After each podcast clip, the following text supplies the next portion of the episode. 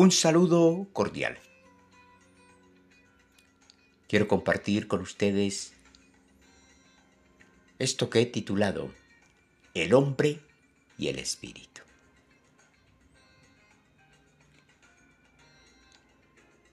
Dice en Génesis capítulo 1, verso 26.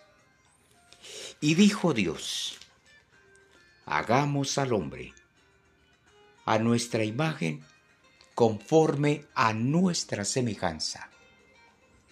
Dios creó al hombre de tres dimensiones. Cuerpo, alma y espíritu. El espíritu para comunicarnos con Él. El alma para comunicarnos con los demás. Y el cuerpo para comunicarnos con el medio ambiente así como lo dice en Génesis 2.7.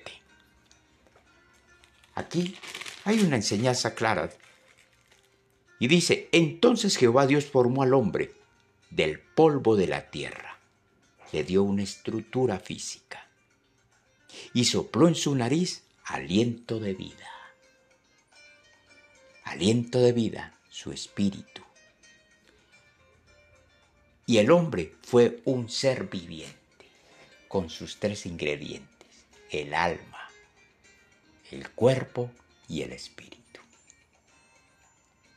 Hoy quiero ocuparme de la importancia del espíritu del hombre. Dios diseñó al hombre para que le dio la capacidad a través del espíritu para comunicarse con él para que el hombre pudiera dialogar con él, interactuar con él. Así hizo al primer hombre. Espíritu. Para que el hombre tuviese la habilidad todos los días de su vida de hablar con él. Adán vivió esos momentos con el Dios de los cielos, el cara a cara. Se comunicaba con Él, hablaba con Él, tenía libertad, no había obstáculos, no habían barreras. Y podía hablar y comunicarse con Él cuantas veces quisiera, como igualmente Dios con Adán.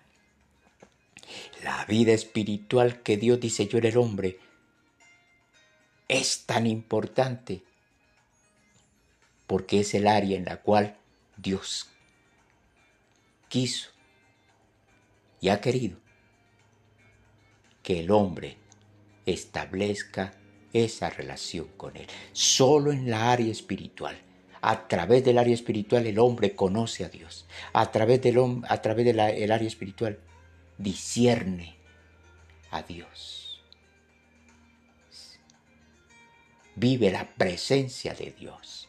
Solo a través del Espíritu, Adán vivía la presencia de Dios.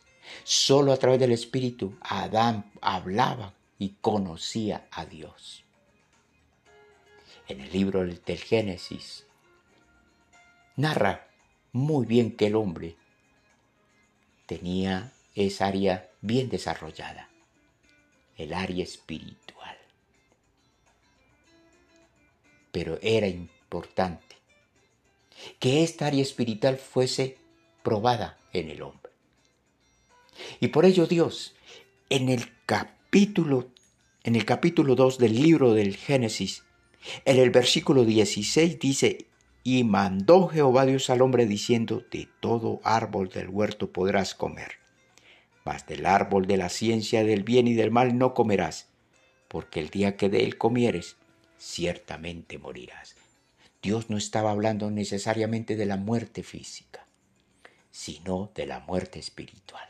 Y le dijo, habló con Adán y le dijo, de todo árbol que tú comieses, puedes comer de todo árbol, menos de este, porque el día que lo hagas vas a morir. Le estaba diciendo, su vida espiritual se apagaría. El día en que el hombre tomara su propia decisión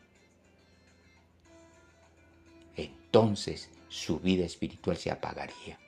Esa bonita relación que tenía con Dios se acabaría y entraría en el camino de alejamiento total, de apartarse de Dios, de su vida espiritual. Moriría para siempre. Y efectivamente el hombre decidió, el hombre decidió comer del fruto de ese árbol y murió espiritualmente. Ya su relación con Dios se acabó. Su vida espiritual entró en tinieblas, en oscuridad y en pecado. Y por ende, se alejó de Dios espiritualmente y se apartó de Dios espiritualmente. Ya no charlaba con Dios como antes. Ya no tenía ese compañerismo con Dios como antes. Su vida espiritual comenzó a divagar y murió espiritualmente. Ya no interactuaba con Dios. Por ello, esa vida espiritual necesita ser recobrada. Y Dios sabía que esa parte espiritual que el hombre decidió opacar era necesario revivirla. Quiero invitarle para que me acompañe y estudiemos la importancia del espíritu del hombre. Que Dios te bendiga rica y abundantemente.